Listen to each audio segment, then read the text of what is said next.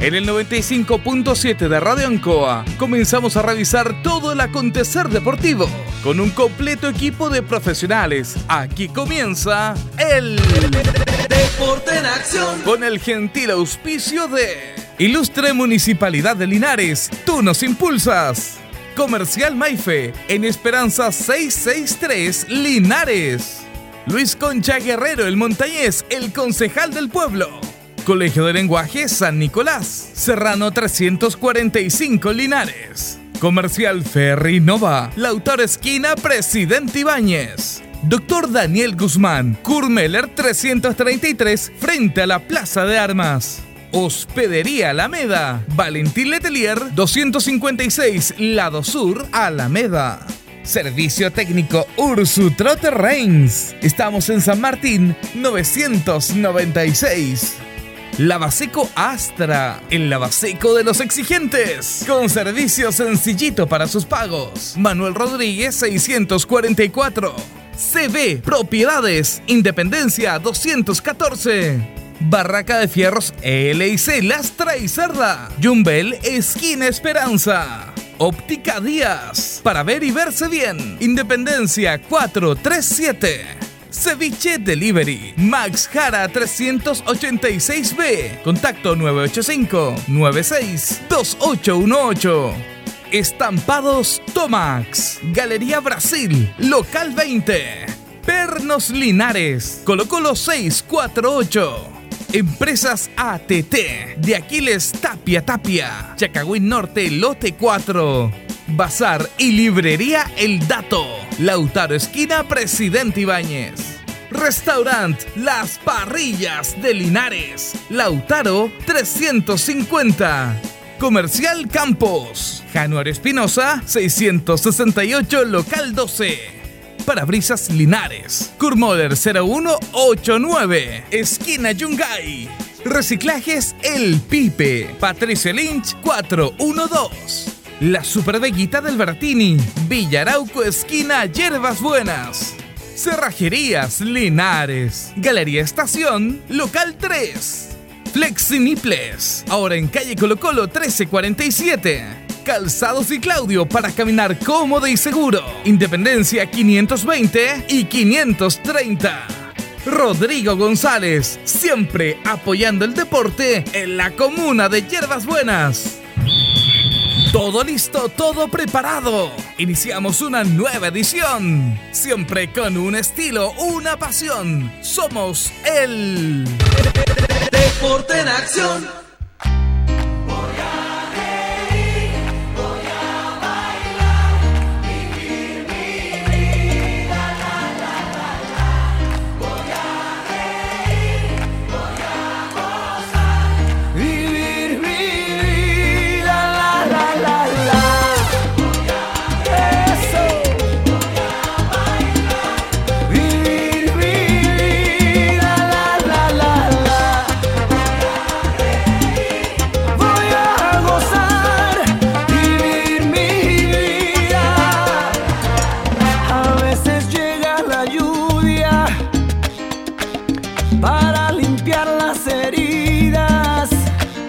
¿Cómo les va? ¿Cómo están? Gusto de saludarles. Muy buenas tardes. Empezamos una nueva emisión de nuestro programa, el Deporte Nación de Radio Ancoa 95.7, junto a don Carlos Agurto ahí en la coordinación.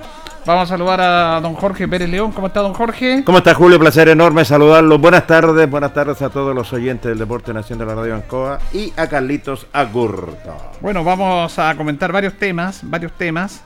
Eh, primero que nada, porque estamos involucrados en el mundo del deporte, la gente que está más cercanía, el fallecimiento en hora de esta madrugada de don Jorge Cuevas Lara, que, bueno, la gente lo ubica más, la, todas las generaciones por ser el padre de Jorge Cuevas Rosell, pero Jorge Cuevas Lara fue uno de los pioneros del ciclismo en la ciudad de Linares.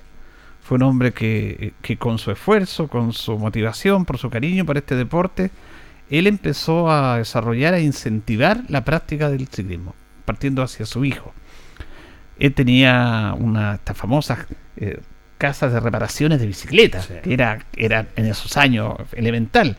En esos años no había muchos vehículos que digamos, y la bicicleta era un elemento, siempre ha sido hasta el tiempo de hoy y siempre va a ser un elemento importante para el desplazamiento, con todo lo que ello conlleva, no solamente por llegar, sino que por salud. Pero no, eh, no cualquiera tenía bicicleta en esos años. Exactamente. Y, y tú, como no podías, porque puede ser alguien, ah, cambia la bicicleta, eh, como no había un poder adquisitivo para cambiar la bicicleta, se iba a reparar. Porque siempre se tenía, Y don Jorge era clave en eso. Así que, eh, obviamente, eh, saludamos y conversamos con, con don Jorge, hicimos llegar los más respectivos. Y queremos recordar a este hombre que a veces la gente poco lo recuerda asociado al deporte, porque fue un hombre impulsor fundamental del ciclismo. Él, la verdad que había cumplido recién 92 años, así que ahí está, pero ya está descansando. eh, y queremos recordar, eh, por respeto a la familia, y también recordar a un hombre que impulsó el deporte, en este caso el ciclismo en nuestra ciudad. No me cabe la menor duda. Así que nuestras condolencias para el concejal Jorge Cueva Rosell y toda la familia. Para ello va nuestras condolencias. Usted lo dijo, un impulsor, un hombre pionero en esta disciplina deportiva y tiene toda la razón. Fíjese que era el que tener una bicicleta realmente era maravilloso. Y ahí estaba el papá de don Jorge Cueva Rosell, es cierto. Y, y la verdad las cosas era realmente espectacular. Así que es un hombre que siempre se dedicó al deporte. Yo tuve la oportunidad de dialogar con él eh, años atrás, estuvimos dialogando, estuve en la oficina de él, conversamos mucho sobre todo y del ciclismo, así que nuestra condolencia, me adhiero también al dolor de la familia, así que nuestra condolencia en lo personal. Bueno, también eh, recordemos que él era un gran dirigente, que hubo vueltas a Chile, que llegaron acá. Las vueltas a Chile comenzaron alguna cosa buena que haga el diario El Mercurio. Fue eh, primero la vuelta en Mercurio, en el año 1900, comienza el año 76, y las vueltas en Mercurio, antes de la vuelta a Chile, eran impresionantes, habían los mejores ciclistas. Los colombianos que llegan acá, los norteamericanos, Sí, los belgas, los italianos. Las primeras vueltas el Mercurio, porque el Mercurio piciaba, después se empezó a denominar Vuelta a Chile, eran extraordinarias. Y parte de eso que llegaron acá fue por Jorge Cuevas, Lara, eh, a través de su capacidad, de su diligencia, de su cercanía, de su gestión. Recordemos también para las nuevas generaciones, un día vamos a conversar con él, Jorge Cuevas Rosell, actual concejal, fue seleccionado chileno en ciclismo. Sí. Vistió la etiqueta roja, fue un, un competidor de gran nivel. Gracias a que su padre le enseñó, lo motivó, lo entrenó para que practicara este hermoso deporte. Así que quisimos comenzar nuestro programa, Jorge, eh, recordando a Jorge Cuevas Lara y también, por supuesto, lo que él le entregó, porque él dejó un legado. Y la gente que deja el legado hay que ser agradecidos. No me cabe la menor duda, hay que ser muy agradecido. Ha dejado un legado, una marca, su sello claramente para estas nuevas generaciones y para quienes lo conocemos, a don Jorge Cuevas Lara. La verdad, las cosas, bueno, sintió el llamado de Dios y ya ha marchado. Así que la verdad, las cosas, eh, suerte en este camino que emprende. Saludamos a Cristian González, que está con nosotros. ¿Cómo está Cristian? ¿Cómo Muy está, buenas Julito? tardes. Jorge, ¿cómo están? Un Placer gusto de estar siempre. Va a ser un verdadero placer compartir con ustedes esta instancia. Bueno, estamos recordando a don Jorge Cuevas Lara. ¿ah? Bueno, yo tengo muy lindos recuerdos de, de don Jorge porque eh, yo vivía en el sector de la Malaquías Concha y de muy pequeño pasaba por fuera de su taller ubicado en Chacabuco entre Majara y Colmoller, en donde tuve la fortuna de tener una abuela que me quería mucho y cuando ni, ni habían llegado la- la- la- las, las bicicross que le llamábamos nosotros, y me acuerdo que don Jorge trajo en exclusividad, trajo como tres, como tres nomás. Y una de esas me la regaló mi abuela. Y me marcó toda la infancia porque la verdad es que para mí era, no sé, fue, un tremendo regalo. eh. La verdad es que...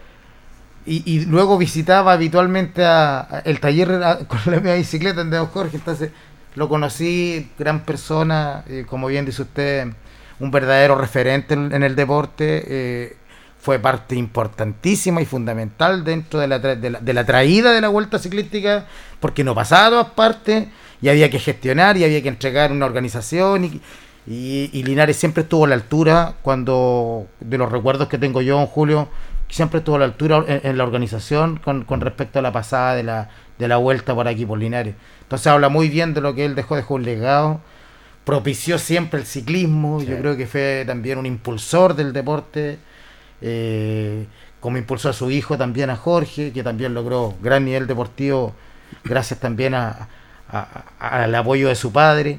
Entonces, es un personaje que más encima es, padre de un gran amigo del Leo Cuevas, que fue compañero de curso mío y que tenemos una, una gran amistad.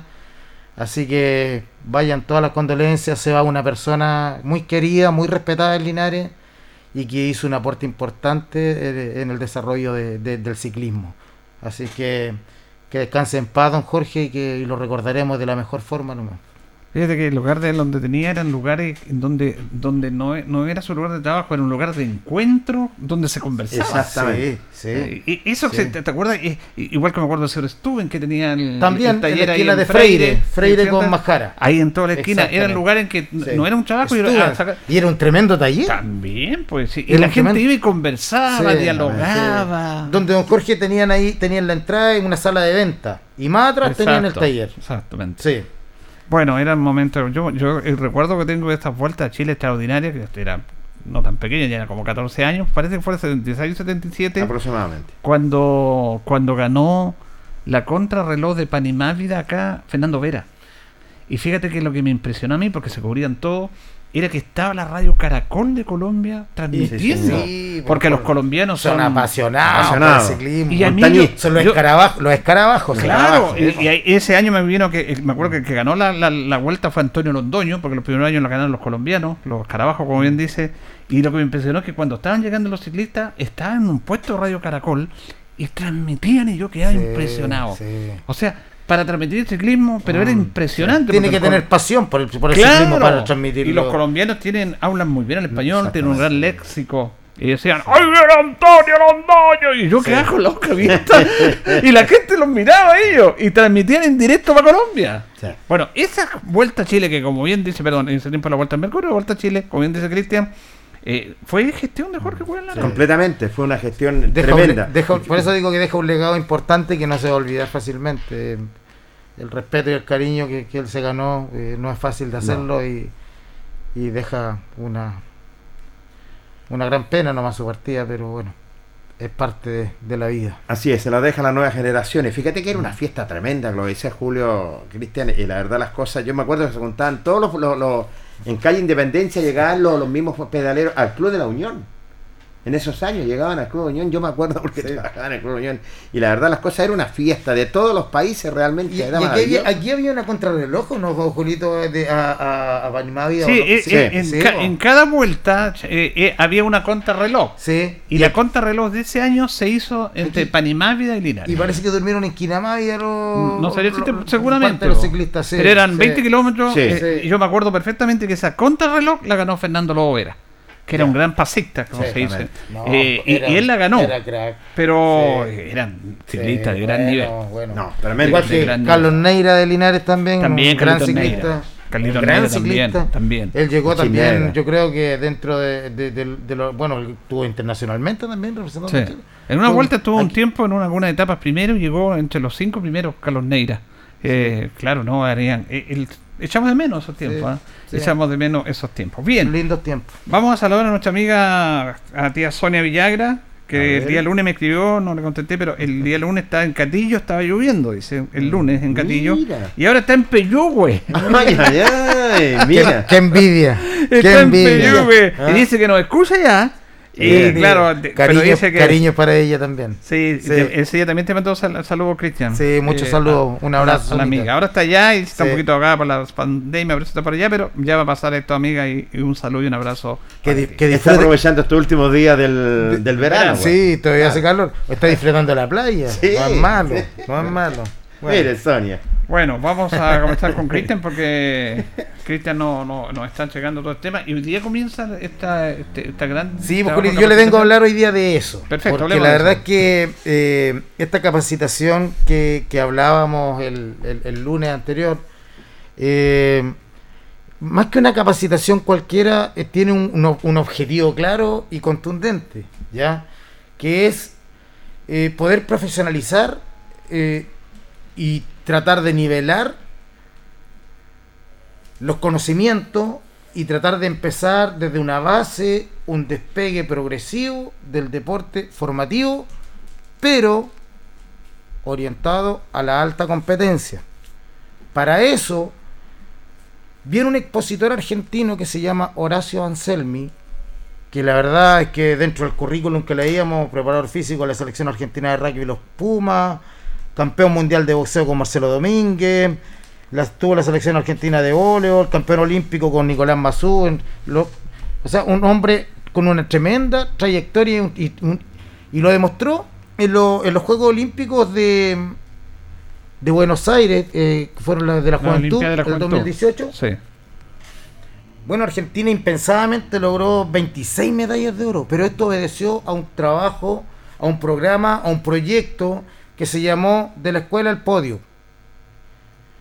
¿Qué, qué es lo que hizo? Hizo un plan con, con- con- todos los profesores para la detección primero de talentos deportivos en todos los colegios. A partir de ahí fueron pasando distintas etapas hasta lograr ser los representativos de, lo- de los Juegos Olímpicos de, de, de Buenos Aires. O sea, hicieron un trabajo a largo plazo pensando en un objetivo de despegue con respecto al nivel deportivo ya apuntado a la alta competencia. Sí, fíjese que interesante lo que dice Cristian, antes de se- seguir, porque te quería mencionar otro tema en lo que tú dices que te gusta mucho el trabajo, la planificación. Vamos a decir que la, la norma del cuerpo bombero indica eh, incendio estructural, eh, casa habitación en Villa Frontera del Inca, el Oh. tambo con el Cusco, el tambo con el Cusco, incendio estructural en casa habitación, ahí por supuesto está trabajando bomberos, esperamos que no haya mayores inconvenientes de lo que ello significa. Yo te llevo, ¿sabes lo que te yo llevo? Lo que bien dice usted, Cristian, que tiene que ver con la planificación, lo que fue España. Porque la Olimpiada del 92 se la adjudica Barcelona y los españoles planifican y trabajan no solamente en la parte administrativa, en la Villa Olímpica, en lo estructural para que llegue la delegación en los recintos deportivos, que quedó eso, sino que planificaron desde ahí el, el- el deporte de la alta competencia. Y España es una antes de la antes los españoles no figuraban en los deportes internacionales y es otra después de las Olimpiadas de Barcelona. Y hicieron todo un trabajo comunicacional y fíjate que lo que a mí me en comunicacional organizativo lo que a mí me nos gusta que es la comunicación, ellos tienen la televisión pública, la televisión española que tiene varias señales y tiene una, una, una señal exclusiva para transmitir todo el deporte español. Todos los grandes eventos del deporte español son televisados gratis por la televisión abierta ahí.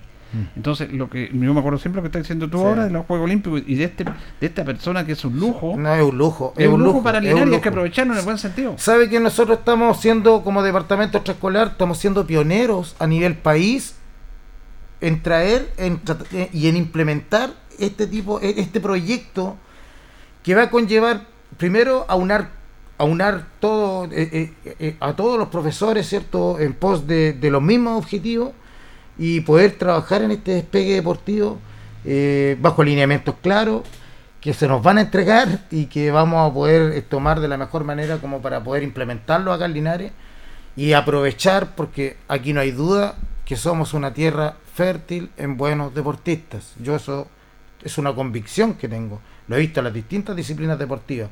Aún sin un trabajo como corresponde en la formación, quizás muchos de ellos lograron escalar y llegar a ser destacados.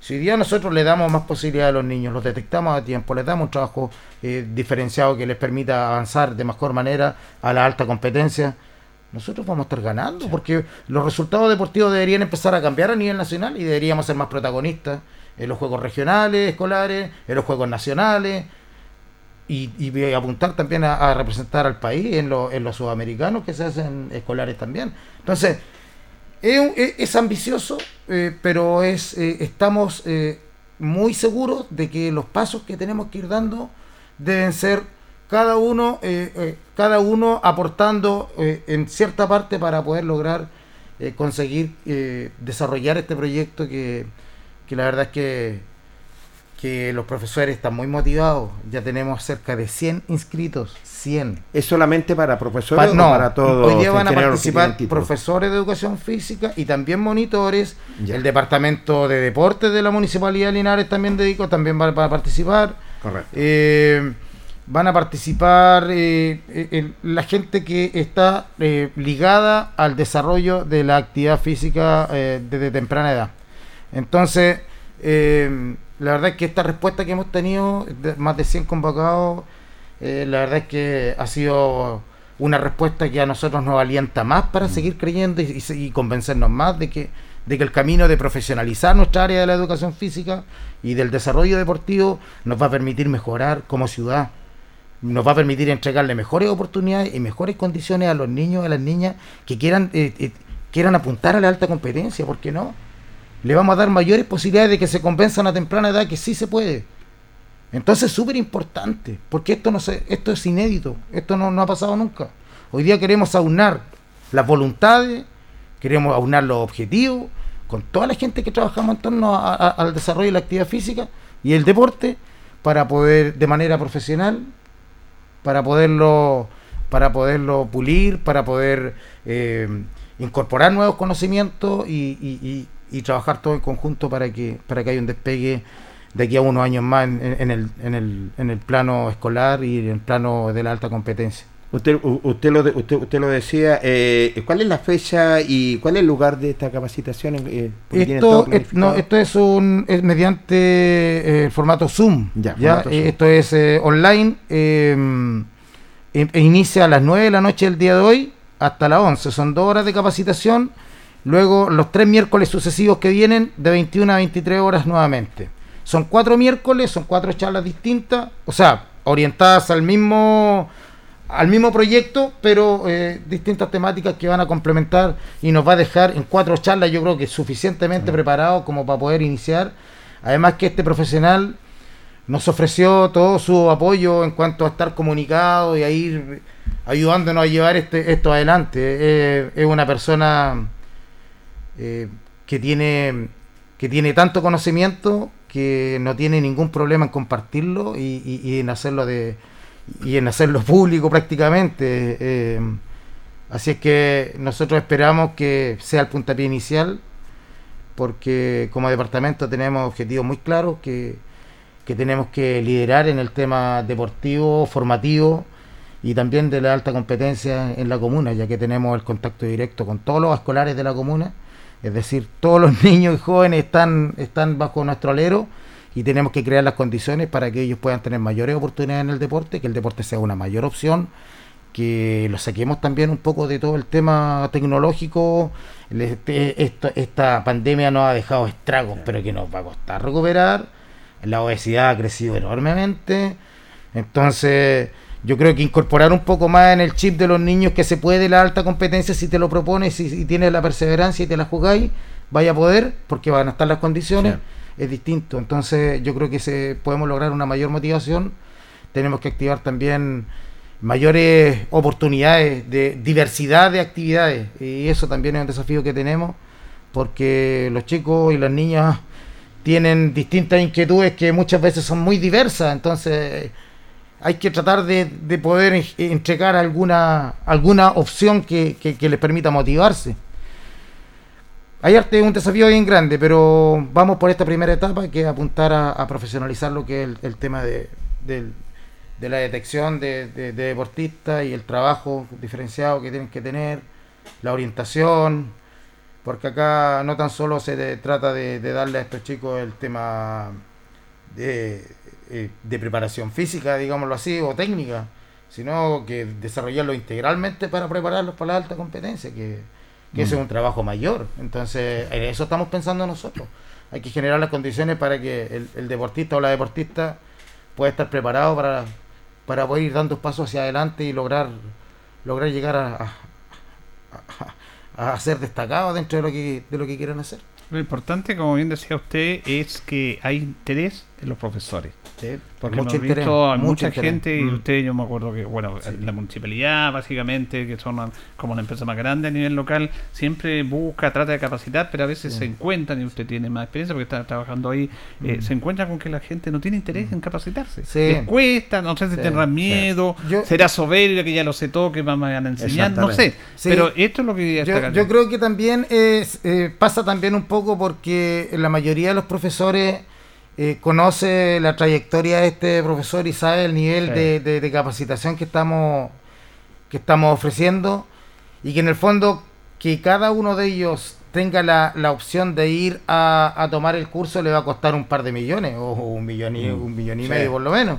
Entonces, que venga, que, que tenga esa oportunidad gratis. Más encima. En el li- en el living de su casa, eh, con el el living de su casa, puede estar hasta acostadito. Claro. o sea, eh, aquí por eso eh, es satisfactoria la respuesta que hemos tenido porque eso habla que también hay un interés del profesorado de, de- de ponerse las pilas. A veces también falta falta ofrecerles más cosas también a los profesores. No sé, pues, pues, hay que motivarlos. Claro. Hoy día hoy día se- hoy día están motivados y, y, y esta respuesta que hemos tenido yo creo que que nos da mucha más fuerza para seguir adelante con, con- con todo este proyecto. Ahora, Eh, yo quería tocar un tema interesante, Cristian y Jorge, lo que usted está planteando, eh, eh, basado básicamente en el fútbol, porque es para todos los deportes, pero lo vamos a masificar, esto es lo más simple en la comunidad, cuando usted dice, le vamos a entregar y para detectar, y no solamente lo que tiene que ver con el talento, con la capacidad, que uno sabe que este niño es bueno, Mm. todo eso, pero eh, aquí le, le hacemos la pregunta, eh, hacemos la pregunta en voz alta. ¿Cuántos jóvenes, si usted lo sabe mejor que nadie, lo hemos conversado Jorge también, que tienen capacidades técnicas, futbolísticas, físicas, que se supone que con eso ya les basta para llegar a la alta competencia, teniendo las competencias no llegan.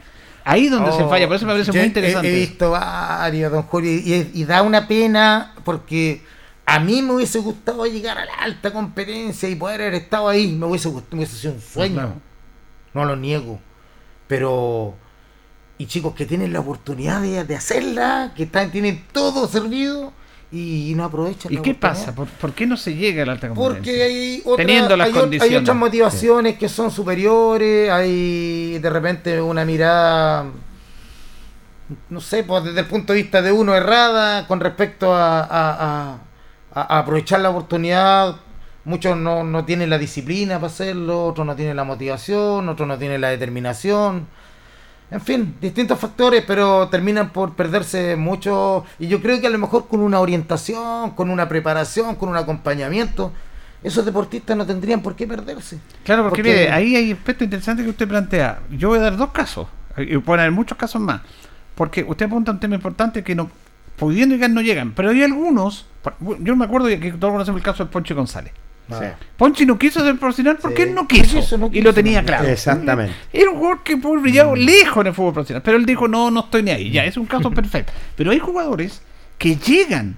Y no, que llegan a equipos importantes y estando ahí ya en el proceso, en un equipo importante, ahí como que se achanchan, se achatan, algo les pasa. Hay un tema psicológico, mental, hay un tema de relación, de convivencia humana, que también le afecta a sus condiciones.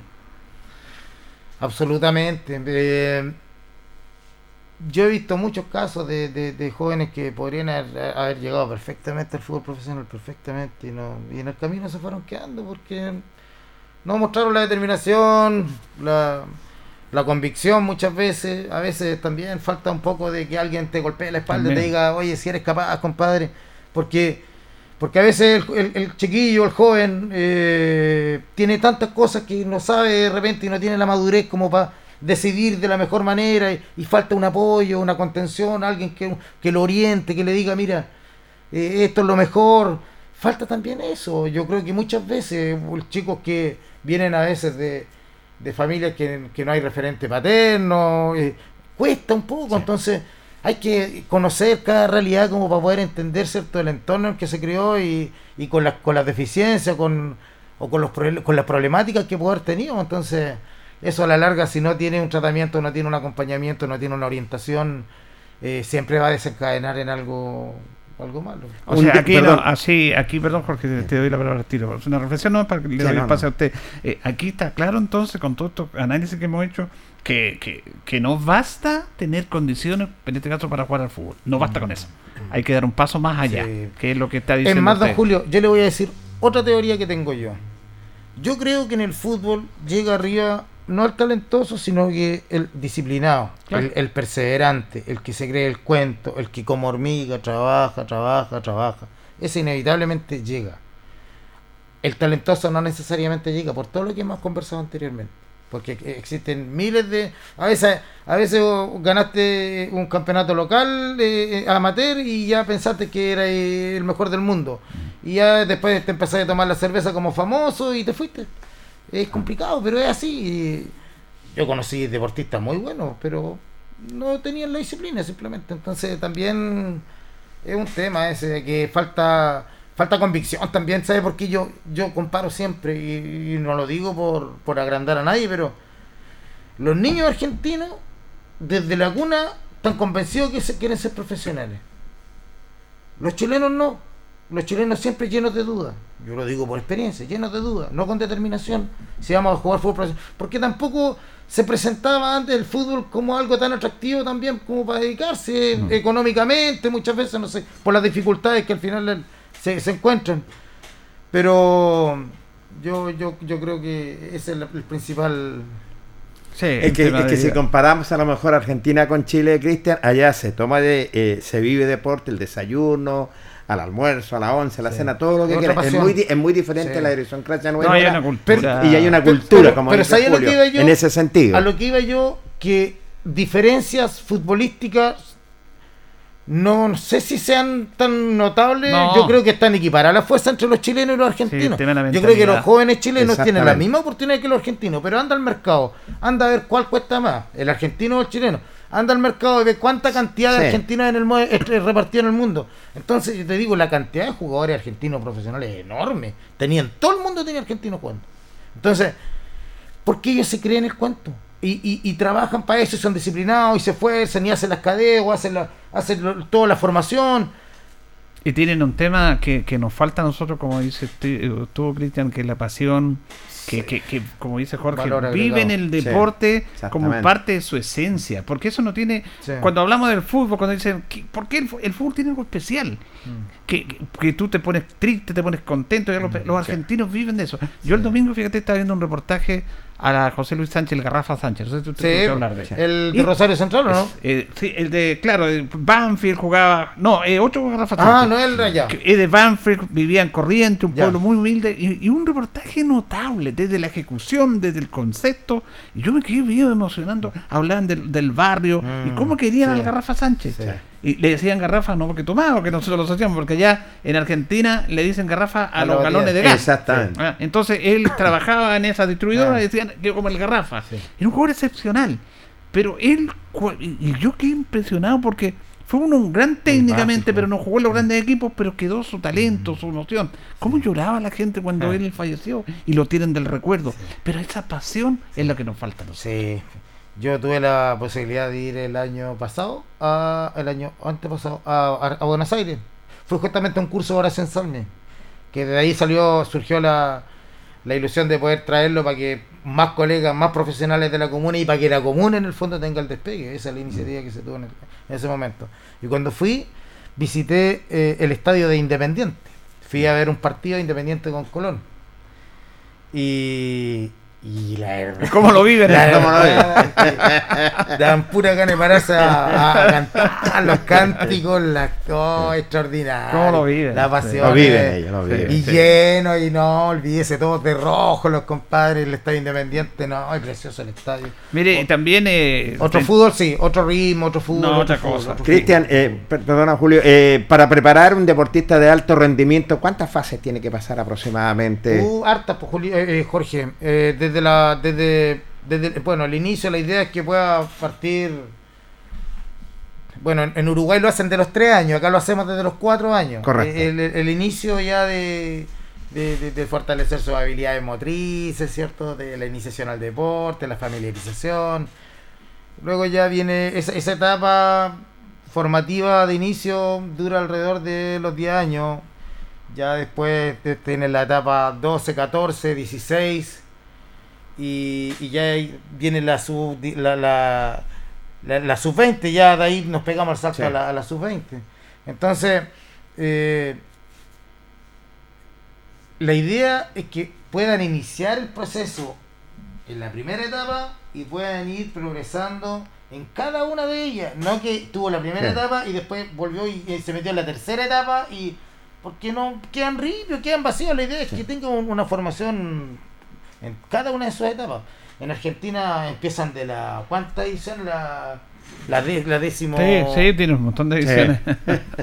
Eh, ¿Cuántas tiene? la verdad que no sabía decir, pero son muchísimas. Desde chiquitito, no sé si aquí le llamamos cacharrito, pero ellos Sí. mucho antes están jugando. Ellos van ya. pasando Ah, categoría etapa, por etapa. categoría, de la Siete- décima, siete novena, octava, séptima y, Sí. y, y- y llegan hasta, Sí. hasta que llegan al, El Fíjate que para terminar, porque se nos fue rápido esto, eh, eh, quería tomar lo que tú dices con ejemplos claros, más visibles a nivel mundial, de que no los mejores, porque el fútbol juega los mejores, pero no necesariamente, también pueden convivir los mejores con los más disciplinados. Y aquí hay un ejemplo Exacto. claro de un jugador top top.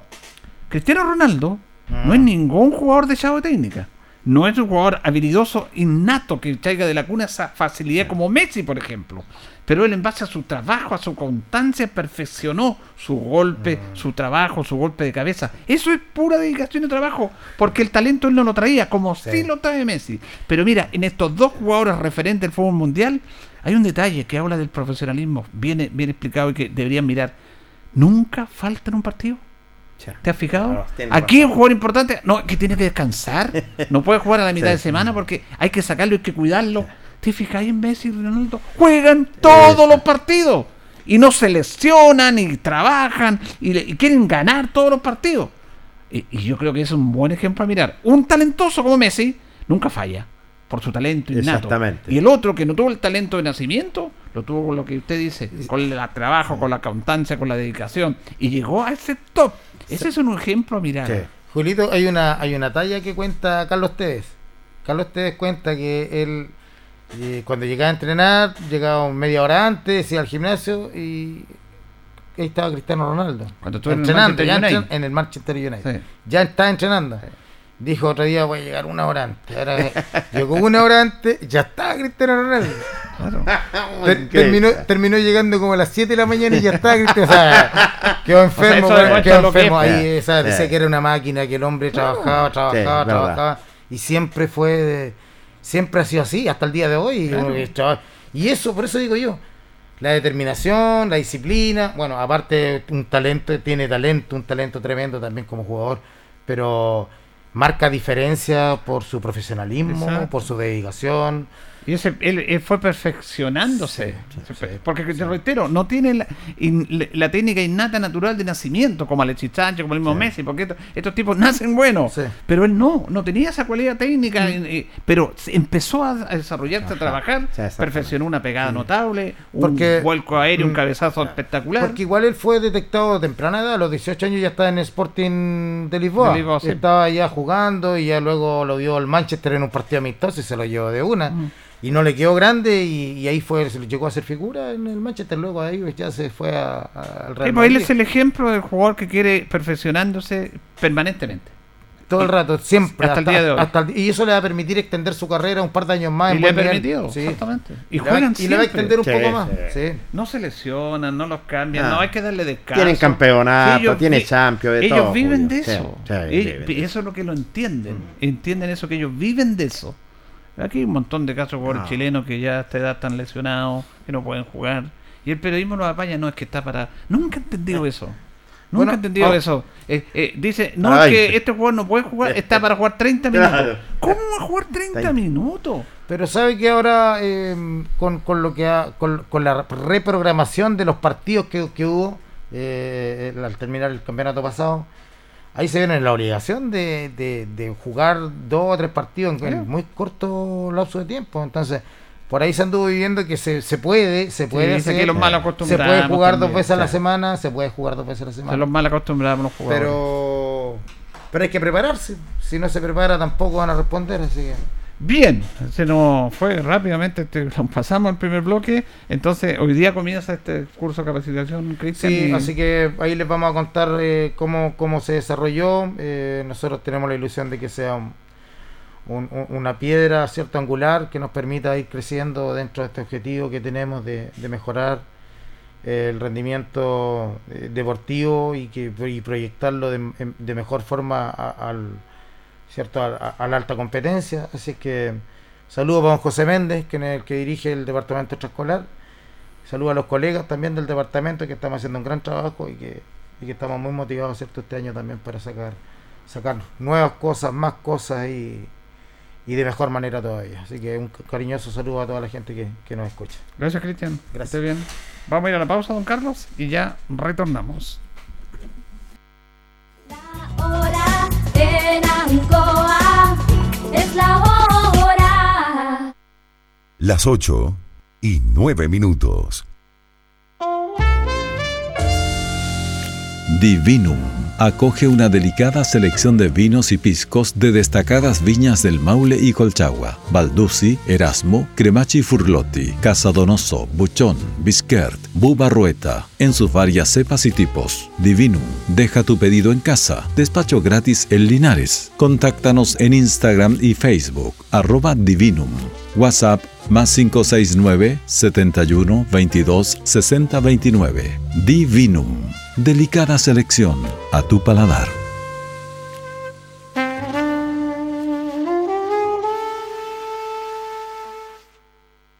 Soy Ignacio Morales, un profesional candidato a concejal por Linares, con un profundo sentido de seguir trabajando por nuestra comuna. Ser un real aporte al municipio, normar, fiscalizar y resolver. Es lo que debe hacer un concejal. Estoy al servicio de Linares y juntos trabajaremos por él. Vota Ignacio Morales. El país que quieres está más cerca y para eso necesitamos que todas y todos vayan a votar. Si cuentas con calidad de indígena, esta figurará en el padrón, por lo que para la elección de convencionales constituyentes podrás escoger votar por los candidatos de tu pueblo o los de tu distrito, recibiendo únicamente la cédula electoral que solicites a los vocales de mesa. Recuerda que los pueblos indígenas cuentan con escaños reservados en la Convención Constitucional. Infórmate en cervel.cl al 600 6166. Elige el país que quieres. Servicio Electoral de Chile. CERVEL. Soy Cristian Hernández, candidato a concejal por la comuna de Linares. Porque Linares merece más. Más compromiso de sus autoridades, más fiscalización, más inversión, más acción y menos anuncios.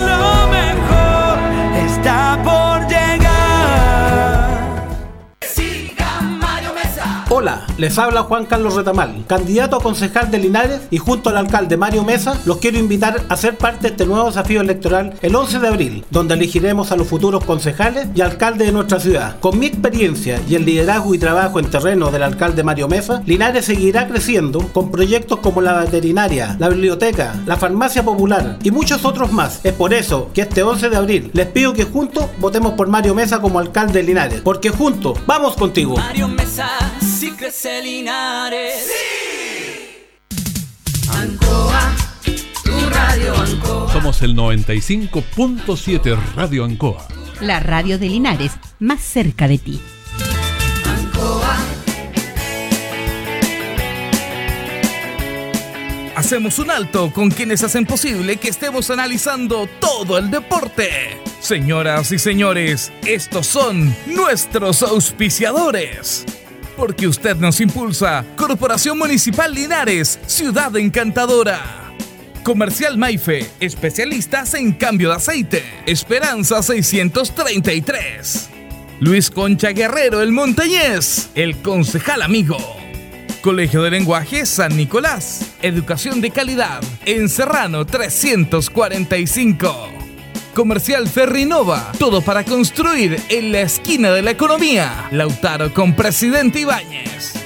Doctor Daniel Guzmán, siempre más cerca de usted. Kurmoller 333 frente a la Plaza de Armas. Hospedería Alameda, con el hospedaje más barato de Linares. Valentín Letelier 256, Costado Sur Alameda. Contacto 732-210-406. Servicio técnico Ursu Trotter Reigns. Instalaciones eléctricas de alta y baja tensión. Aire acondicionado, industrial y domiciliario. Electrodomésticos, notebooks y computadores. Estamos en San Martín 996. Lavaseco Astra, el lavaseco de los exigentes. Y ahora con un super servicio, sencillito, para sus pagos cómodo, rápido y seguro. Calidad y responsabilidad. Manuel Rodríguez, 644. Barraca de Fierro LIC, Lastra y Cerda. Le ponemos firmeza a su construcción. Estamos en Yumbel, esquina Esperanza. Óptica Díaz, para ver y verse bien. La jugada más nítida está en Independencia 437. Ceviche Delivery, con más de 20 variedades de ceviche. Max Jara 386B. Fono pedidos 985 96 28 18. Estampados Tomax, con tecnología de sublimación, 100% digital. Galería Brasil Local 20, frente al Paseo Peatonal Virgen del Carmen. Pernos Linares. Pernotecas hay muchas. Pernos Linares, uno solo. Colo Colo 648. Empresas ATT. Vente y reparto de combustibles a domicilio. Chacagüín Norte, lote 4. Comercial Campos, el regalón de los precios bajos. En Januario Espinosa, 688, local 12. Parabrisas Linares, confianza y seguridad en sus vidrios. Kurmeller 0189, esquina Yungay. Reciclajes El Pipe. Pagamos el mejor precio en cartones, fierros y metales. Patricio Lynch 412. La super veguita del Baratini. Las más frescas frutas y verduras. Estamos cerquita de usted. Villarauco, esquina Hierbas Buenas. Cerrajería Linares. Expertos en chapas. Copias de llaves. Portal Estación Local 3. Avenida Brasil 479. Flexiniples. Somos más que un repuesto para su vehículo. Ahora estamos en Colo Colo 1347 Linares.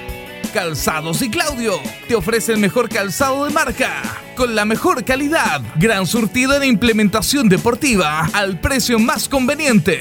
Para caminar cómodo y seguro, Calzados de Claudio, Independencia 520 y 530.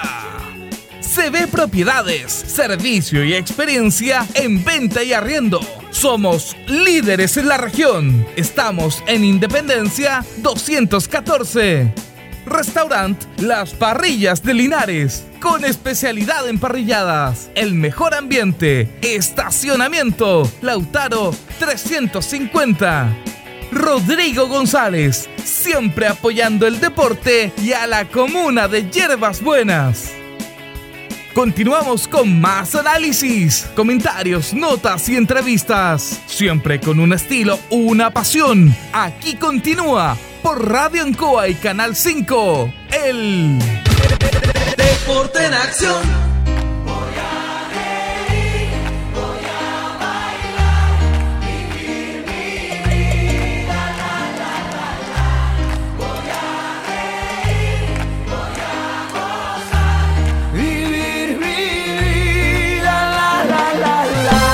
Bien, continuamos, continuamos el Deporte en Acción de Radio Ancoa en esta edición de día miércoles. Ya son las 8 con 16.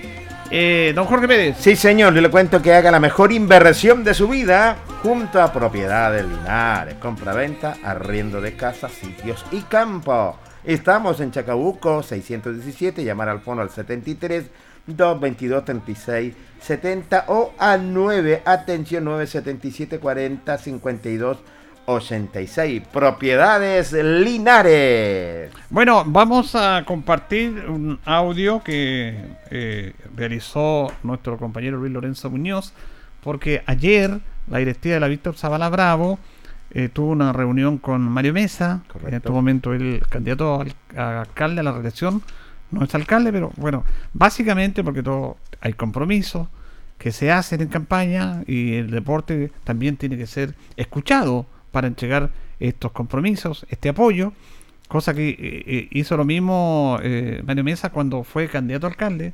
Él se comprometió con entregarle una subvención a todas las asociaciones de 40 millones, ¿se acuerda? Sí, señor. Y bueno, cumplió ese compromiso y ahora va a adquirir otros compromisos más con el deporte que son necesarios, que es súper importante desarrollarlo y entenderlo. Y, y ayer se reunió con la directiva, estaba René Sáez, estaba Luis Lorenzo, estaba su presidente Claudio Cofré, eh, para ir asumiendo algunos compromisos para apoyar a la Víctor Zavala en esta reunión. Iba a apoyar a todo el deporte, pero vamos a hablar y, nos vamos a circunscribir en esta siguiente nota a esta reunión, que siempre es importante, Jorge, que la autoridad apoye el deporte. A veces los recursos no están, porque se dice el deporte es como lo menos importante, o lo más importante de lo menos importante. Claro, hay otras prioridades en la comuna.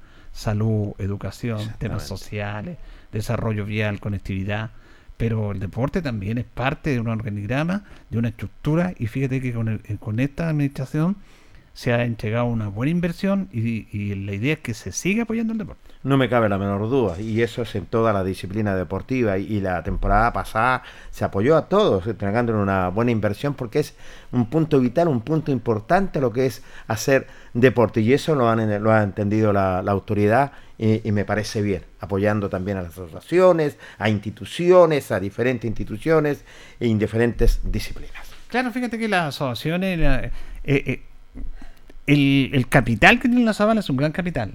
El Sí. capital me refiero yo a un prestigio, porque es una asociación relativamente nueva en relación a la, a la Linares, que es la más antigua, pero se ha desarrollado de buena manera, eh, con la visión de sus dirigentes, creadores. Recuerda que tiene un, un campo deportivo, Sí, señor. un estadio que no es menor. Fue el primer estadio iluminado en Linares. Antes que se iluminara el estadio Tocarlo Bustamante, primero se iluminó el, el estadio Se hizo un Víctor nacional. Zavala, se hizo un nacional, cosa no menor. El- el- en el aspecto deportivo, la Víctor Zavala nos ha representado en muchísimos nacionales. Entonces, eh, hay, hay un tema importante. Ahora, hay ciclos. Hay ciclos en la vida, hay ciclos en, la- eh, en las instituciones, porque hay momentos en que andan bien y hay momentos en que andan mal. Siempre, a pesar de que tú hagas, te pongas todo el empeño, planifique todo, siempre haber el ciclo en que las cosas van a andar mal. A veces por temas exógenos de afuera, que tiene que ver con, con situaciones que la, la comunidad, el país está mal. Eh, entonces, ahí se pasa eso y, y la Zabala han dado con ciclos no muy buenos como nos tiene acostumbrados. Pero sí está ahora con esta iniciativa básicamente de mejorar su campo deportivo. No me cabe la menor duda. Creo que es una muy buena iniciativa en este tiempo de pandemia también es cierto. Y como usted lo dijo anteriormente, hay momentos buenos y hay momentos malos. Y la Víctor Zavala lo ha sabido entender y la autoridad también. Vamos a escuchar a Claudio Cofré, eh, Arevalo, presidente de la Víctor Zavala Bravo, que se refiere a esta reunión que tuvieron con Mario Mesa. atrás y hoy día él lo está dando una noticia para el 2022 y poder eh, gestionar eh, un, un proyecto en el cual los pueda ayudar a mejorar en lo que es el recinto deportivo de la Víctor Zavala. ¿Y de cuánto estaríamos hablando de eso?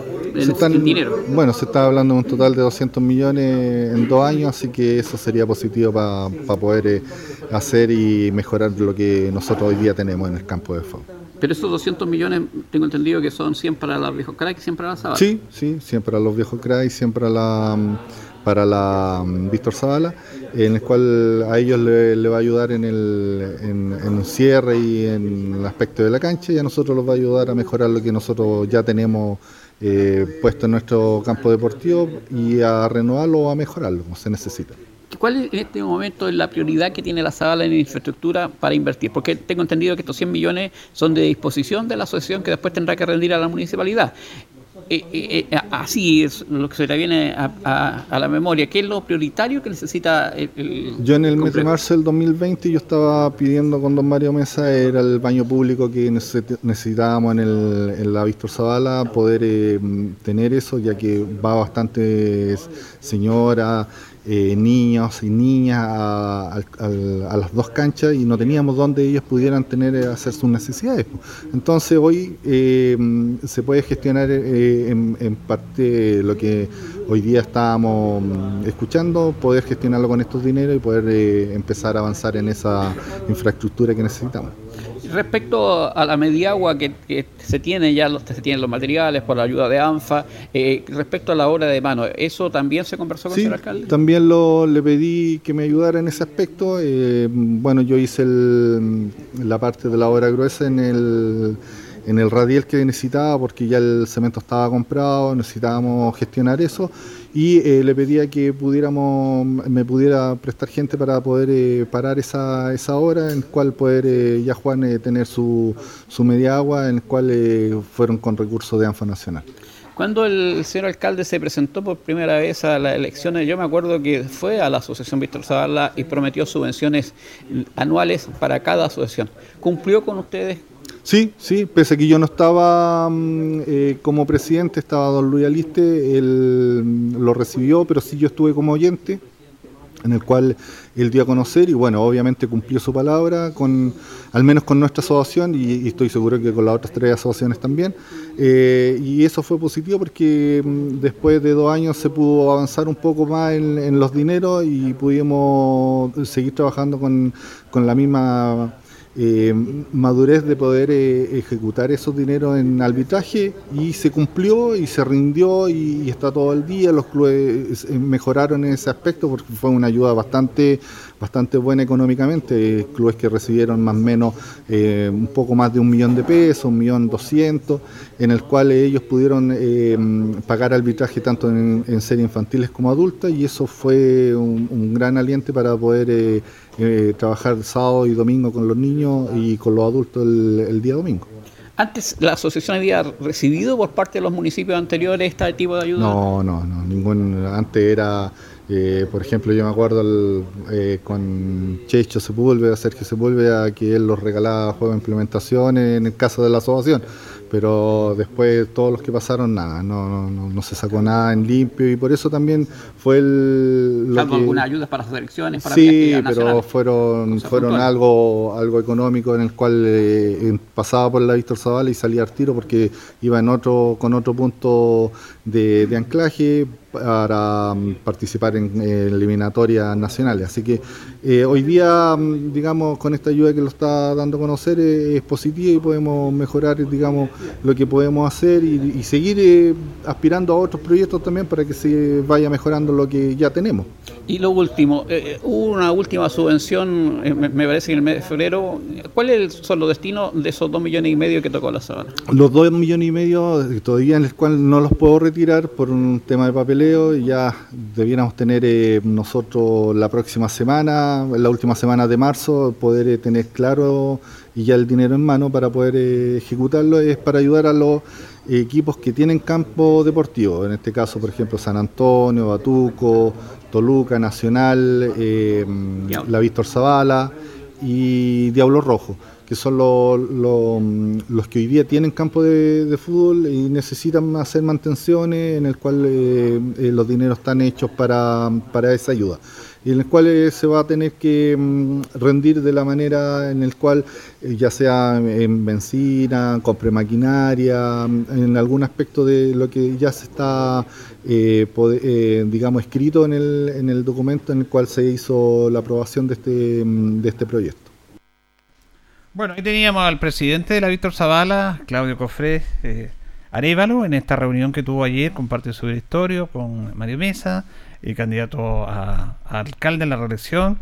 Y claro, y ya adquirió, eh, tenemos una nota con don Mario, no sé si la alcanzamos a tirar hoy día, pero vamos a ver porque él, eh, esta nota es súper interesante que tiene que ver con el compromiso que él tiene con el deporte, en- si es que es reelecto, porque el compromiso que asumió en su primera gestión la cumplió. Y tal como dice Claudio, la verdad que dice del tiempo de un Sergio Sepúlveda, bueno, los alcaldes siempre apoyaban en subvenciones para las selecciones, para pagar la locomoción, todos esos temas. Pero el apoyo al deporte, y en este caso particular al fútbol, hasta el último apoyo que se le entregó a los clubes que tienen campo deportivo, me parece bien que sea reconocido por los, por los clubes, porque eso es ser decente, y, y esta gente es decente, y claro, necesitan el apoyo y hay un compromiso para ellos. No me cabe la menor duda. Hoy en día tiene que ser el reconocimiento, claramente, porque si colocamos a ver, yo creo que la, la autoridad siempre ha estado, siempre ha estado, desde que se estuvo presente, es cierto, tomó el sillón alcaldicio, ha estado apoyando, sin ser deportista, sin ser deportista, te digo claramente, árbitros, asociaciones, eh, eh, instituciones, diferentes ramas deportivas. Y esta ayuda le viene muy bien. Esta ayuda le viene muy bien a la Víctor Zavala, lo decía el presidente, para ir ya renovándolo y mejorando lo que va a ser lo que es eh, lo que es la Víctor Zavala Bravo. Y también los viejitos crack, dos millones y medio de pesos, lo indicaba don Claudio Cofre Arevalo, que es claramente para las instituciones que tienen eh, Campo campos empastados. Así que me parece muy bien, se va por muy buen camino. Bueno, ya seguir trabajando porque es una tremenda, más que ayuda, yo creo que la verdad las cosas es para sacarse el sombrero. Bueno, y también eh, va a apoyar con 100 millones de pesos para eh, mejorar, restaurar el campo de la Víctor Zavala. Que necesita apoyo y además que como no se juega, como estamos en pandemia, tampoco Jorge tiene las instituciones, las asociaciones los clubes la posibilidad de poder recaudar si no hay público. No hay, no hay recursos. No hay, no, tú no hay partido, no hay público, Claro. entonces ¿cómo lo haces? Es difícil. Es ahí donde está este apoyo municipal que es súper importante. Y lo otro, que también lo ha dicho el alcalde, se va a retomar este proyecto eh, con los terrenos de los viejos cracks. Sí, señor. ¿Te acuerdas que él le planteó lo mismo que hizo en el estadio Luis Hernán Álvarez de Curicó, que es el estadio ANFA, en el cual el terreno es de ANFA y se le ANFA lo cedió en comodato al municipio de Curicó. El municipio de Curicó, a través de este comodato del terreno, realizó un proyecto para buscar los recursos para mejorar el estadio y se hizo un estadio nuevo. Aquí era la misma figura en Linares. Se planteó, se conversó, porque don Mario fue a Curicó, y me acuerdo que lo acompañó Loli también. Exactamente. Y justamente Loli nos contaba eh, ese aspecto, y se quiso hacer lo mismo porque los viejos cracks tenían su campo deportivo, el terreno, que es lo elemental, pero obviamente no estaban los recursos para hacer un recinto, un estadio. Entonces el alcalde le planteó lo mismo que le había planteado en Curicó, que se hizo con el municipio, que le entregaran en comodato al municipio, para que el municipio a través de ese comodato, teniendo el terreno, pudiera primero hacer un proyecto, porque eso es lo difícil, pensar en un proyecto, diseñarlo a través de sus eh, agentes técnicos, de la Secretaría de Planificación CEPLAC, y también eh, conseguir un estadio propio, pero tenían que entregarle el terreno en comodato para el municipio. Eh, y además se iba a trabajar con el mundo del rodeo. Ese, ese planteamiento se lo hizo el alcalde al don Luis Vergara. Luis Vergara lo planteó a los viejos cracks, a los clubes, pero los clubes no quisieron. No quisieron. Porque, bueno, lo comentábamos tantas veces. Eh, tenían miedo de que llegara otro alcalde y les Sí. quitara. Mire, eso nunca va a pasar. No puede Na- pasar, ningún municipio, sea el alcalde que venga, le va a quitar el terreno y dice, no, ahora no, eso no va a ser así. La verdad que fueron desconfiados y bueno, uno respeta esa decisión. Tomaron otro camino. Pero eh, estaba la oportunidad. Se Curicó el, el estadio ANFA extraordinario. Sí, y y se, se hizo esa figura que yo le he estado contando. Ahora quieren hacer una nueva figura, que los viejos cracks traspasen el comodato al municipio para que empiecen a desarrollar proyectos. Pero no van a hacer tanto proyecto. La remodelación se lo va a anunciar al alcalde, que en el cual estarían integrados otras canchas deportivas en ese campo de los viejos cracks, va a ser con recursos municipales. Qué bien. Pero la municipalidad no puede invertir en un privado. Por lo tanto, no, por eso que necesita el comodato Sí, para poder necesita, legalmente claramente. destinar los recursos, un tema a lo mejor medio engorroso y latero, pero así funciona la ley. En, eh, porque el municipio no puede estar entregando recursos a un privado, tiene que estar entregando recursos a organizaciones sociales estructuradas. Y por eso que los viejos cracks le entregan, le estarían entregando un comodato terrenos para que pueda invertir el municipio ahí, que el terreno es mío, pero con la cesión de ellos. El mismo tema que pasó la otra vez, pero perdimos un año y medio, pero bueno, ya. Uno no, no nadie para. Pero eh, pasó lo que pasó, pero se va a retomar eso. Y también es importante porque hay otro por desarrollo, Jorge, en, en los campos deportivos los viejos cracks. Sí. Que se están haciendo arreglos, que se ha hecho un esfuerzo, Exacto. pero son arreglos menores. y hay que, hay que pensar en grande al tiro. Y me, y me parece bien que tomes una otra alternativa que la tomen. Están pensando bastante bien, ¿cierto? Que pase, te puede ser quedar como dato, para que tengan también lo que es este campo deportivo, que va a necesitarlo. Así que me parece que se va por un muy, muy buen camino. Vamos a ir a la última pausa, don Carlos, y ya retornamos. La hora en Ancoa es la hora. Las 8 y 32 minutos. Amigas y amigos de Linares, soy Cristina Bravo, candidata a gobernadora regional. Esta región la levantamos y construimos entre todos. Queremos un gobierno regional que atienda las necesidades del Maule y para el Maule. Quiero que tú formes parte de este Maule emprendedor y conectado. Todos suman. Soy Cristina Bravo.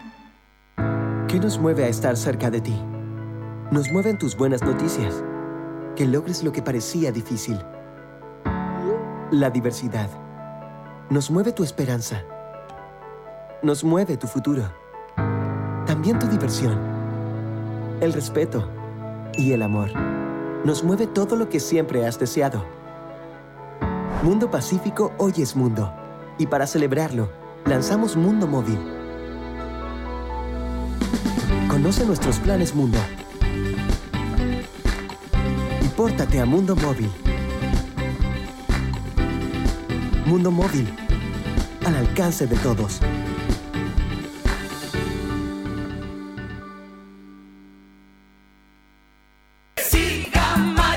Hola, les habla Luis Concha, candidato a concejal de Linares y junto al alcalde Mario Mesa los quiero invitar a ser parte de este nuevo desafío electoral el 11 de abril, donde elegiremos a los futuros concejales y alcaldes de nuestra ciudad. Con mi experiencia y el liderazgo y trabajo en terreno del alcalde Mario Mesa, Linares seguirá creciendo con proyectos como el aeródromo, las luminarias LED y la nueva Avenida Cementerio. Es por eso que este 11 de abril les pido que juntos votemos por Mario Mesa como alcalde de Linares, porque juntos vamos contigo. Mario Si crece Linares.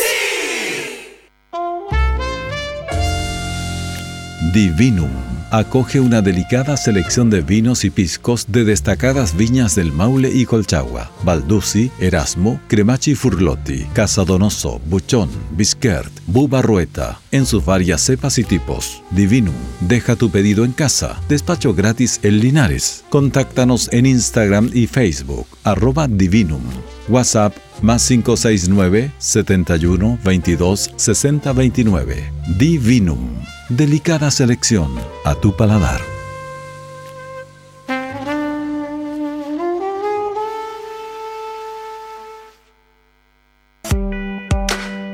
Estimadas vecinas y vecinos, soy María Paula Rodríguez.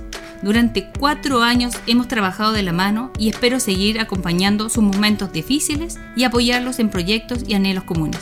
Para que el próximo Consejo Municipal se llene de fuerza femenina, acompáñenme con su apoyo. Gracias. María Paula Rodríguez, su amiga concejal. ¡Atención! Por primera vez, Chile votará en dos días. Sí, escuchaste bien. Serán dos días para las elecciones de convencionales constituyentes, gobernadores regionales, alcaldes y concejales. Por eso ahora podrás elegir si votar el sábado 10 o el domingo 11 de abril. En estas elecciones, tú eliges cuándo votar. Infórmate en cervel.cl o al 606.166. Elige el país que quieres. Servicio Electoral de Chile. Cervel. Ancoa, tu radio Ancoa. Somos el 95.7 Radio Ancoa. La radio de Linares, más cerca de ti.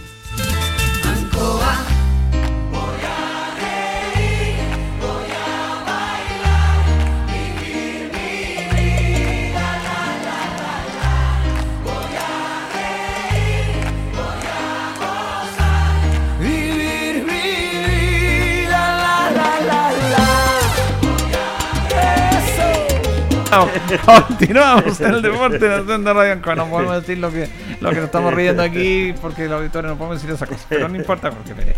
Así es. Pero yo le voy a contarle rápidamente que propiedad de Linares eh, es fácil de ubicar. ¿ah? Está en Chacabuco 617, el fono 73 222 3670 o llamar al 977 405 286. También estamos, atención, www.propiedaddelinares.cl y propiedaddelinaresemail.com. Saludamos a nuestro compañero Héctor Tito Hernández Carreón. ¿Cómo está Tito? ¿Cómo le va Julio? Un placer saludarlo, como también a Jorgito ahí, a Carlito en las manillas técnicas y por cierto a usted auditor y a usted auditora. Bueno, vamos a conversar varios temas, hablar de deportes Linares. Pero, ¿vio el partido Quisiera- usted de, ¿vio el partido de América con Corintias? Sí, señor. Corinthians América de Cali lo vi. Y me parece buen tema para iniciar brevemente, contarles que empataron uno a uno. Claro, usted me dirá, pero ¿cómo? Si a este Corinthians nadie le hacía un gol. Ya 26 goles y no le habían convertido ninguno. Cuando usted lo vea, porque va a llegar a su casa y seguramente lo van a dar, es un golazo extraordinario de una niña de un apellido demasiado difícil de grabarlo anotó un gol en el minuto 93, en el último minuto del partido de la largue ya. 93 anotó, colocó uno a uno, fueron a penales. Y en penales la arquera de, América de Cali atajó dos, por lo tanto ganó en penales América de Cali 4-3. No le cuento cómo lloraban las chicas de Corinthians y cómo lloraban también las chicas de América de Cali de felicidad. Se llora por las dos cosas. Así que para mañana va a haber fiesta en Chile porque cuando las, los, los equipos de Copa Libertadores se van tan rápido para afuera, Julio, tenemos que empezar sí. a mirar las damas, porque la U está entre los cuatro mejores. Y mañana la U enfrenta a Ferroviarios.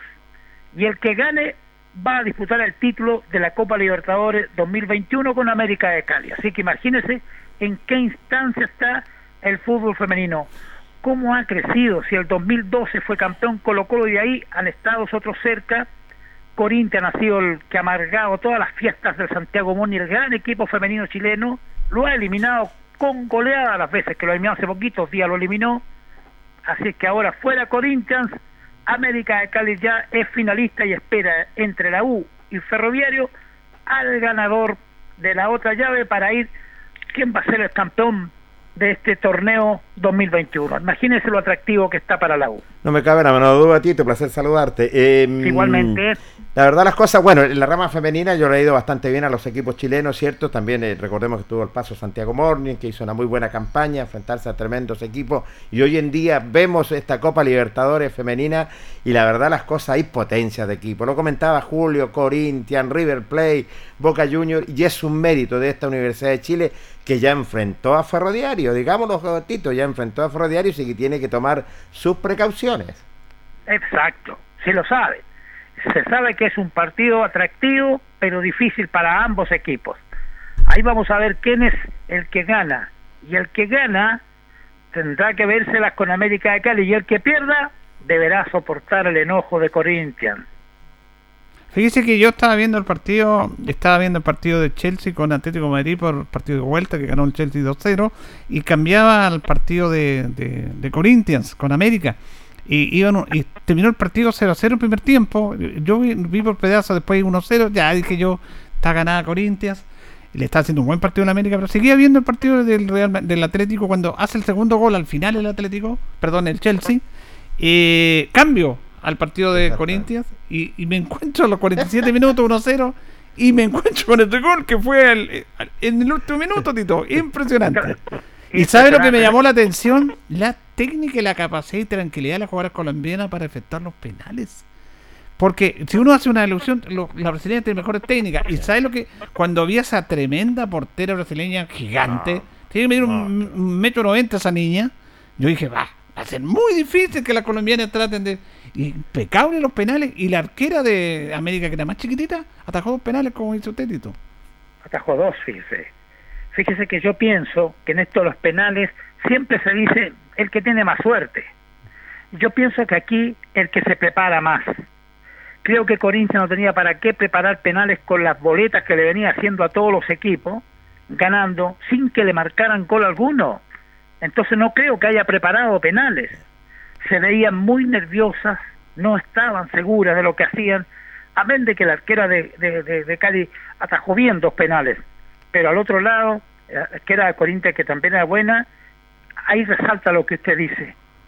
Qué fineza, qué manera de pararse frente al, al, balón de las chiquillas colombianas para poder convertir los goles. Así que no cabe ninguna duda que ahí se dilucidó el resultado desde el punto penal y fueron más claritas, más concretas, más tranquilas, más relajadas la de América y a llorar Corinthians. Y que ahí se reflejó el trabajo. Ahora, ahora yo eh, yo comparto con ustedes lo que yo siempre he discutido con los que dicen que los penales son una lotería. Yo digo que no. Yo también. Yo, es que el penal es parte del juego del fútbol y es una técnica para efectuar un penal. Ahora, ya me parece interesante lo que usted plantea, Tito, porque se lo pregunto como, como comentarista, como analista, pero también como técnico, porque usted es técnico, estudió, tiene su cartón, dirigió selecciones, dirigió equipos. Y muchos técnicos dicen que cuando se va a jugar un partido definitorio, técnicos profesionales a todo nivel, dicen cuando hay un partido definitorio que pueda llegar a los penales, muchos llegan a los penales, dicen no hay para qué ensayar los penales. Dice que no es lo mismo estar en un entrenamiento con estadio vacío, tirar penal y probar. Eso no, no tiene ningún efecto. Otros dicen no, que en el momento de los penales tienen que estar con más confianza. Hay otros especialistas. ¿Cómo toma usted ese tema de los penales, que es un debate muy interesante? Yo le voy a contar que en el año que Linares le ganó a Talca, en Talca, vía lanzamiento penal en la final regional, única vez que ha sido campeón la Linares, se definió por penales. Si usted me pregunta a mí, ¿cuántos penales tiró su equipo? ¿Cuántas veces? Porque tuvimos que enfrentar a varios equipos en la misma fórmula. Se tiraba en la semana todos los penales que más se podían. Se presionaba al oído al jugador que iba a rematar. No se te puede ir, colócalo bien, fíjate bien, y uno iba viendo sus reacciones. Hay jugadores que frente a la presión realmente los nervios se los consumen. Entonces es un trabajo que se tiene que hacer antes de llegar a esa instancia yo siento es mi teoría, a lo mejor alguien me podría decir, no, no, no, no fue así, que la arquera de Cali atajó todo, porque atajó dos. Yo pienso que Corinthians no había preparado bien sus lanzamientos penales y que América Cali sí lo había trabajado, con la confianza de que su sistema bien ordenado, primer equipo que veo, Julio, tan corto, tan extremadamente corto para sumar hartos obstáculos para que pasara Corinthians.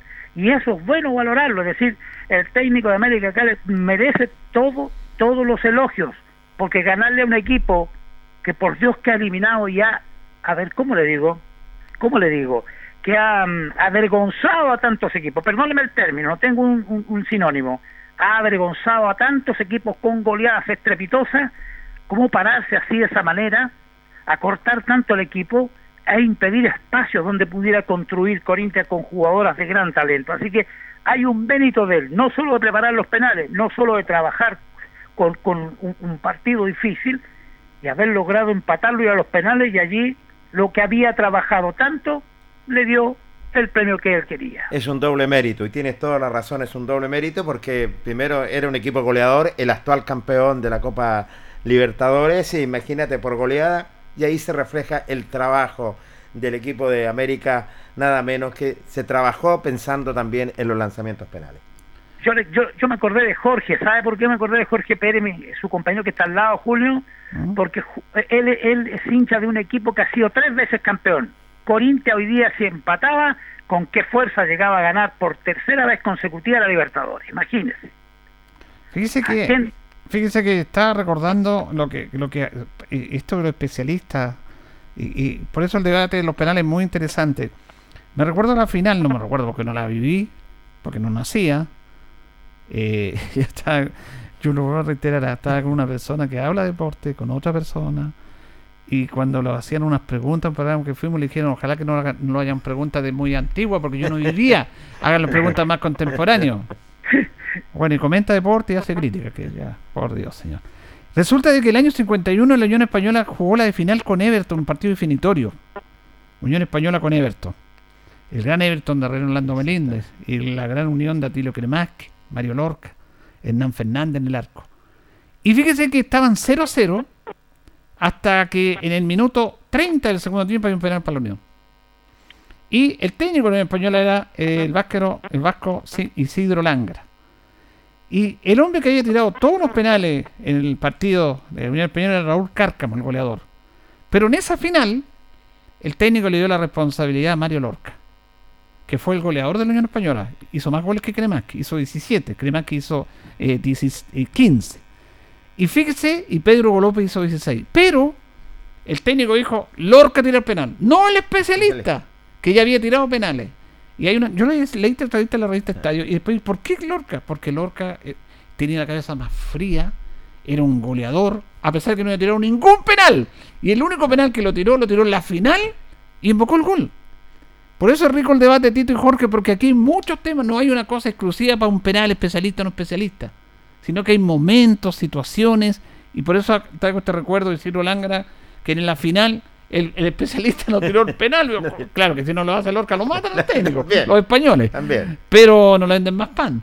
Pero eh, lo tiró Lorca y dijo, porque él era el hombre más frío, era el goleador, a pesar que no tiene ningún penal. Y con ese penal de Lorca, Unión salió campeón en 51. Sabe que desde ahí yo leí un libro que habla de que Unión Española Everton eran grandes equipos, tremendos equipos. Ahí se lloraba las derrotas, se lloraban también las, los triunfos, pero de ahí emerge una U con el Zorro Álamo y comienza un largo 10 años de dominio de torneos en el fútbol chileno. Entonces cuando el Zorro Álamo ya se va de la U, la U pierde ese libreto y le costó cuánto hasta que apareció jugando un chico de Temuco y en el 94 vuelve a ser campeón, pero después de 25 años. Entonces, para que se entienda cuando se analice la importancia y el respeto que los dirigentes le deben tener a un técnico, por favor, ahí está la gracia. Aceptarlo, comprenderlo, apoyarlo, nunca negarle todo lo que él necesita, buscar la fórmula mejor de que ese técnico tenga lo que él pide. Fíjese que el Zorro Álamo lo tuvo todo con esa U tremenda, después esos, esos dirigentes de la Unión de la Universidad de Chile, el mismo libro lo dice, se dedicaron a la política en los últimos años de su vida y abandonaron la U. Y la U perdió ese ordenamiento, precisión que traía con su buena dirigencia y con el buen técnico Lucho Zorro Álamo. Bueno, hay mucho, hay muchos ejemplos, lo que usted bien dice, Tito, a nivel local, a nivel nacional. Y bueno, y yo lo digo por referencia propia, yo soy hincha de la Unión. Al técnico Ronald Fuentes lucharon porque querían algo mejor. El señor Segovia, que manda el club desde España, y el señor Baquedano, que es su, es su mozo, con el respeto que todos los mozos me merecen, un hombre muy bien pagado, y echaron a Ronald Fuentes, que dio un plantel con muy poco presupuesto y unión en un equipo que sacó a muchos jóvenes, sacó a Pelicer para tener mejor nivel. Vea lo que está pasando con Pelicer. Ha ganado un puro partido, que lo ganó el otro día con mucha suerte, le lo han goleado en todos los partidos y dio una pena, una, una, una, una opinión, ayer dejó una impresión, pero muy paupérrima. Bueno, los dirigentes contrataron a otro técnico porque lo echaron al otro porque no les gustaba, yo no sé qué es lo que querían. Bueno, y ahí están los resultados, pues hasta ahora, puede que mejore, ojalá. Pero como bien dice usted, los dirigentes hay que tener mucho cuidado y son muy responsables de decisiones claves. Por eso son tan importantes los dirigentes en decisiones claves. Vamos a ir a Deportes Linares porque todavía nos, tiene, nos queda tiempo porque vamos a compartir una nota con el presidente Mauricio Loyola porque la directiva de la corporación está citando a una asamblea a los socios que se va a efectuar este viernes a las 20 horas vía Zoom a través de correo. Se les va a enviar a todos los socios un link donde pueden integrar y conectarse. Y va a ser una eh, asamblea de socios informativa. Los socios también pueden interactuar, por supuesto, pero bajo ese tema escuchamos a Mauricio Loyola. Sí, efectivamente, para el día viernes a las 20 horas vamos a hacer una asamblea con nuestros socios vía Zoom, porque obviamente no puede ser presencial. Le vamos a enviar entre el día y mañana los links a todos nuestros socios para que se conecten el viernes a las 20 horas, para hacer una asamblea informativa, para que obviamente nos conozcan esta directiva. Nosotros partimos en octubre, pero hay mucha gente que no nos ubica, que, en qué estamos trabajando, ¿no es cierto?, lo que se viene para poder eh, participar en este campeonato y saldrán las dudas de, de, nuestros socios hinchas. Ya, eh, informarle a varias gestiones que han estado realizando ustedes. Bueno, hablamos el otro día de la subvención, pero hay otras gestiones que me imagino están efectuando ustedes. Sí, hay varias gestiones que estamos efectuando, obviamente. Tenemos que tenerlas plasmadas, obviamente, y si no, decirle a nuestros socios en qué estamos trabajando. O sea, nosotros seguimos trabajando eh, día a día, obviamente, entonces para que estén tranquilos, que estamos viendo, obviamente, tema, tema importante para lo que obviamente los recursos para poder estar tranquilos en la división, cuando parte la división, que cómo serían los grupos, ¿no es cierto? En, fecha estimativa, ¿no es cierto? Todas esas cosas para que ellos estén tranquilos, obviamente. Claro, usted lo ha dicho, fecha estimativa. Nosotros conversamos con el presidente de Tercera y todavía no hay una fecha establecida de cuándo estaría comenzando el, el, campeonato. Claro, no hay una fecha exacta, si de mayo, junio, pero en realidad eh, tenemos que preocuparnos luego porque en realidad el tiempo pasa, los equipos se están armando y nosotros tenemos que llegar luego ahí porque si no se nos van a llegar a los jugadores y nosotros nos, vamos a pillar con, lo que va quedando porque hay equipos que sí ya se están potenciando, así como algunos no van a participar porque está muy complicada. Hemos entendido que entre hoy y mañana hay una reunión de la tercera y nos van a informar con todos los protocolos y todo lo que induce obviamente esta tercera división que se tiene que acoger a eso igual porque la pandemia está muy complicada. Entonces hay que ver si realmente los equipos tienen obviamente las facilidades o los, estadios para poder cumplir todas las exigencias. A propósito de, socios, eh, dentro de lo que ustedes están trabajando, planificando, ¿han pensado cómo van a hacer el tema de los socios, que también es, complejo, y difícil? ¿Han hecho algún lineamiento en ese sentido? Sí, sí, tenemos un planteamiento, queremos hacer primero un tema abonado, yo creo, y después con un grupo de hinchas queremos hacer algo aparte de socios, no queremos enredar mucho a la gente, pero hay un grupo de hinchas, estamos haciendo una participación con la gente, hay un grupo que nos quiere ayudar, obviamente después la gastación de socios, que se yo, quieren ellos hacer algo mensual, una cuota fija mensual, y, ellos obviamente cobrarlas para que hayan arcas mensuales para el club. Pero adicionalmente nosotros queremos hacer un abonado anteriormente para generar unos pocos recursos, ¿no es cierto?, para pagar a lo mejor el ingreso a la tercera división y, otras cosas. Claro, Lo tenemos bien más o menos definido y esperamos explicarlo, yo creo, la idea a partir de la próxima semana. Eh, ¿A qué hora va a ser la asamblea, don Mauricio? A las 20 horas, si Dios quiere.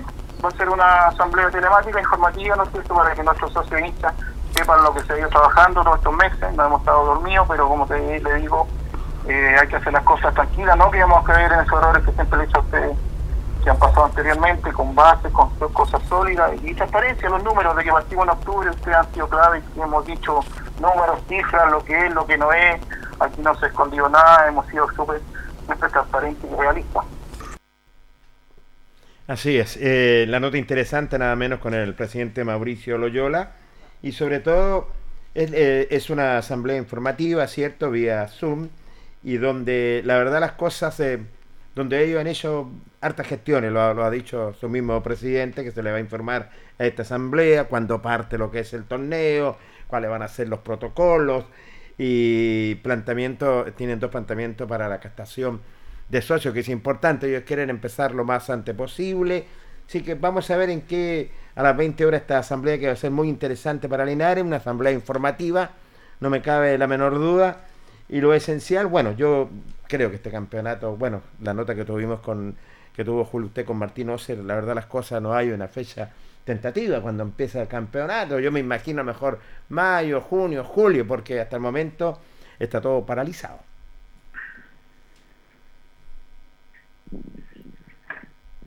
Sí, Tito. Tal vez sería interesante ya empezar a hacerse la pregunta, porque como el viernes va a ser la reunión, saber algunos antecedentes, qué se sabe. Va a ser más corto el torneo, no cabe duda. La nota que usted dio conocer hace pocos días, dos días atrás, con el presidente o con el expresidente de ANFA Regional, evidentemente que, ANFA Nacional, perdón, evidentemente que llama a, a esa, eh, hay que decidir rápido plantel técnico, hay que decidir, si vamos a participar, por cierto, hay que decidir, se crea, será por grupo este torneo, cómo irá a ser, cuál será el grupo de Linares, cuántos clasifican. Esto es interesante ahora solucionarlo porque el torneo yo creo que en abril no parte, pero sí podría partir en mayo, julio. Sí, yo creo que va a ser antes, eh, nunca antes de mayo, lo dijo Martín Ose.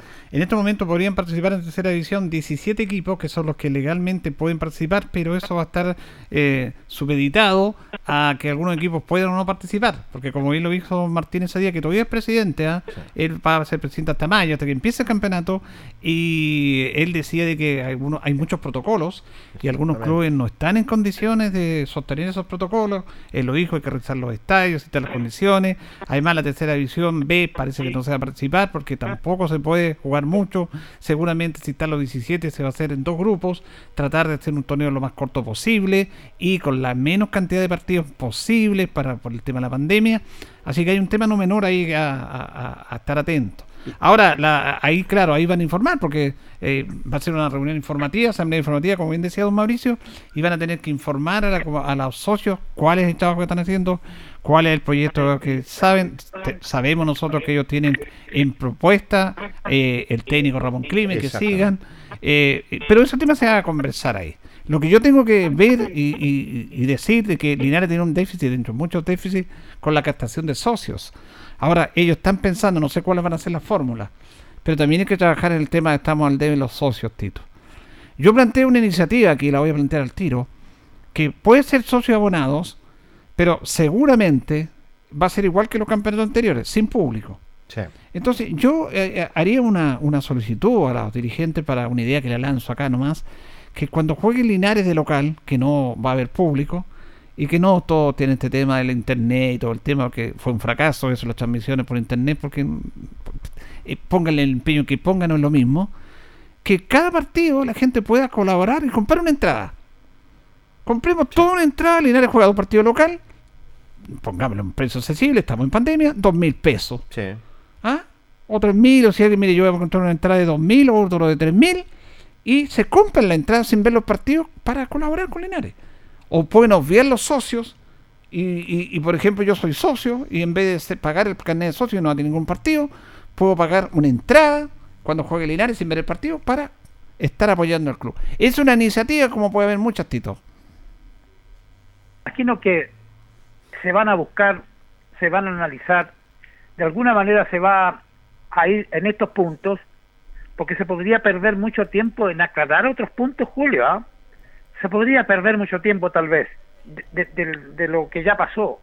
no sé qué interés hay eso de parte de los asambleístas. No, que depende, eso- depende de ellos nomás, eh, Tito. Los socios tienen perfecto derecho a conversar, a preguntar y a cuestionar. Es ahí donde deben cuestionar.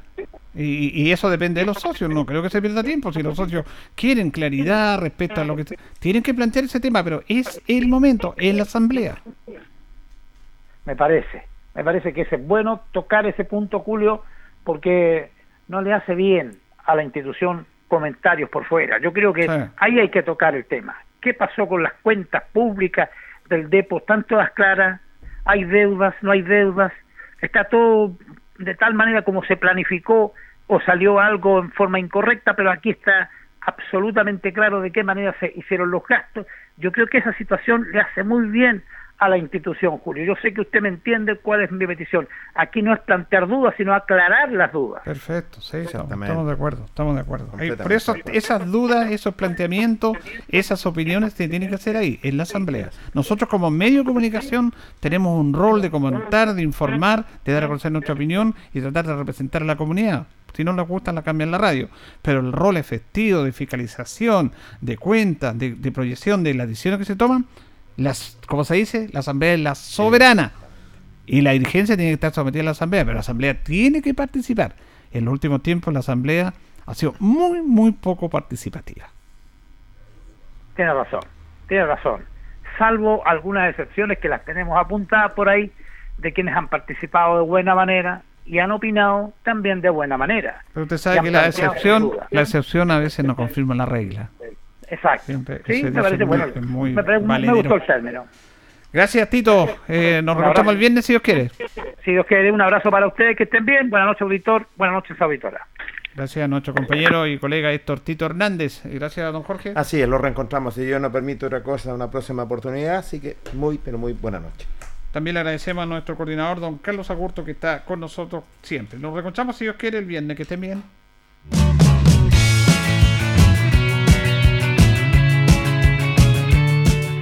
Y así hemos llegado al final, esperando que haya quedado completamente informado con todo el acontecer deportivo. Nosotros seguiremos trabajando para usted con la información al instante. Agradecemos a Ilustre Municipalidad de Linares, tú nos impulsas. Comercial Maife, en Esperanza 663 Linares. Luis Concha Guerrero, el montañés, el concejal del pueblo. Colegio de Lenguaje San Nicolás, Serrano 345 Linares. Comercial Ferry Nova, Lautaro Esquina, Presidente Ibáñez. Doctor Daniel Guzmán, Kurmeller 333, frente a la Plaza de Armas. Hospedería Alameda, Valentín Letelier 256, Lado Sur, Alameda. Servicio técnico Ursu Trotter Reigns. Estamos en San Martín 996. Lavaseco Astra, el lavaseco de los exigentes, con servicio sencillito para sus pagos. Manuel Rodríguez 644. CB Propiedades, Independencia 214. Barraca de Fierros LIC Lastra y Cerda. Jumbel Esquina Esperanza. Óptica Díaz. Para ver y verse bien. Independencia 437. Ceviche Delivery. Max Jara 386B. Contacto 985-96-2818. Estampados Tomax. Galería Brasil. Local 20. Pernos Linares. Colo Colo 648. Empresas ATT. De Aquiles Tapia Tapia. Chacagüín Norte Lote 4. Bazar y Librería El Dato. Lautaro Esquina Presidente Ibáñez. Restaurant Las Parrillas de Linares. Lautaro 350. Comercial Campos. Januario Espinosa 668 Local 12. Parabrisas Linares. Kurmoder 0189. Esquina Yungay. Reciclajes El Pipe. Patricio Lynch 412. La Superveguita del Bertini. Villarauco Esquina Hierbas Buenas. Cerrajerías Linares. Galería Estación Local 3. Flexiniples. Ahora en calle Colo Colo 1347. Calzados y Claudio para caminar cómodo y seguro. Independencia 520 y 530. Rodrigo González, siempre apoyando el deporte en la comuna de Hierbas Buenas. Nos despedimos hasta una nueva oportunidad. Este equipo de profesionales agradece vuestra sintonía, siempre con un estilo, una pasión. Aquí finaliza. Acción.